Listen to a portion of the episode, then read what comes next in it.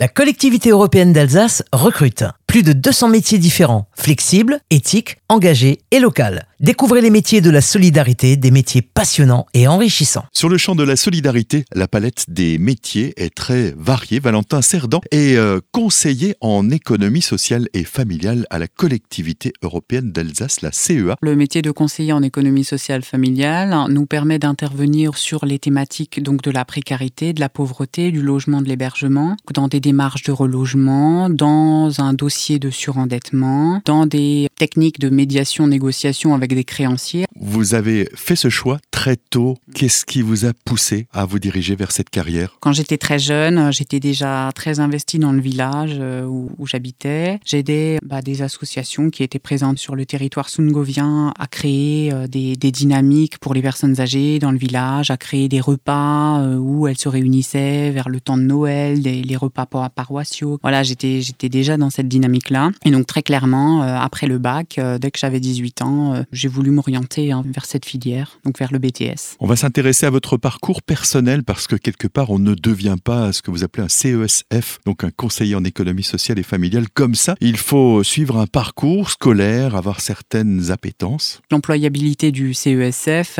est destinée par, au préalable, un cursus Bac plus 3 en économie sociale familiale, donc par d'abord un BTS, un brevet de technicien supérieur en ESF et ensuite un diplôme d'État en économie sociale familiale. Mais il faut aussi savoir que l'étudiant, avant d'intégrer la troisième année, donc le diplôme d'État, peut avoir réalisé en amont un DUT carrière sociale, un diplôme euh, universitaire carrière sociale. Mais c'est vrai que le mieux, c'est d'avoir fait cette expérience en BTS économie sociale familiale pour acquérir toute la technicité qu'on demandera au CESF une fois en poste. On peut être très vite dans la vie active puisque vous, vous avez 21 ans et vous travaillez déjà auprès euh, de publics euh, seniors. Comment est-ce que vous faites pour euh, mettre un lien de confiance avec ces personnes dont l'écart d'âge est, souvent important Ça m'est déjà arrivé d'intervenir dans des situations. J'avais une dame qui avait 94 ans, donc où on a 75 ans d'écart. Au départ, quand on entre dans une situation d'intervention sociale, il faut mettre un petit peu en place ce qu'on appelle encore, je dirais aujourd'hui, de l'assistanat. Hein. donc montrer à la personne qu'on est capable d'intervenir dans sa situation, montrer à la personne qu'on est capable de, de faire avancer, de faire évoluer sa situation pour qu'ensuite elle puisse nous faire confiance et qu'on entre dans une relation de travail. Et c'est à partir de là que va commencer le travail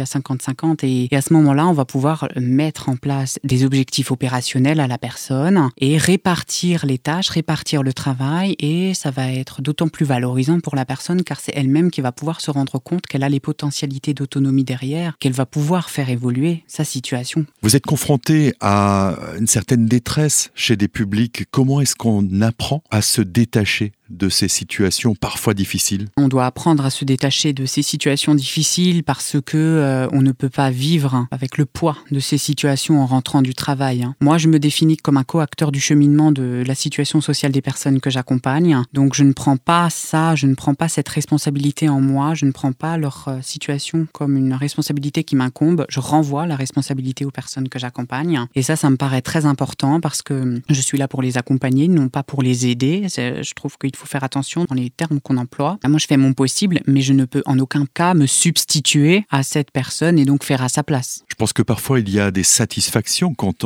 la mission aboutit. Parfois il y a aussi euh, des échecs. Est-ce que vous avez des exemples à nous donner? Si on prend déjà une situation qui a abouti, euh, quand on arrive dans une situation financière complexe, avec un important découvert, euh, des prélèvements qui ne sont pas tous mensualisés, qui sont bimensualisés, ça crée de la gestion hein, pour la personne que nous accompagnons Donc, euh, quand on réussit à mettre en place euh, également euh, des plans d'appurement par rapport à certaines dettes ou à s'orienter vers un dossier de surendettement ou un dossier FSL, Fonds de solidarité logement énergie, accès ou maintien pour la personne par rapport à son logement, ben voilà, c'est des satisfactions car on arrive à répondre en fait à la situation de détresse, à la situation de précarité de la personne par le biais de dispositifs parfois, mais en priorité par, je dirais, les capacités de mobilisation de la personne Et ça, c'est important car le pouvoir d'agir de la personne, c'est ce qui permet de faire évoluer la situation. Et parfois, effectivement, il y a des situations d'échec où parfois on arrive, euh, on a une demande de la personne, mais finalement, on se rend compte que l'adhésion dans l'accompagnement n'est pas très très présente.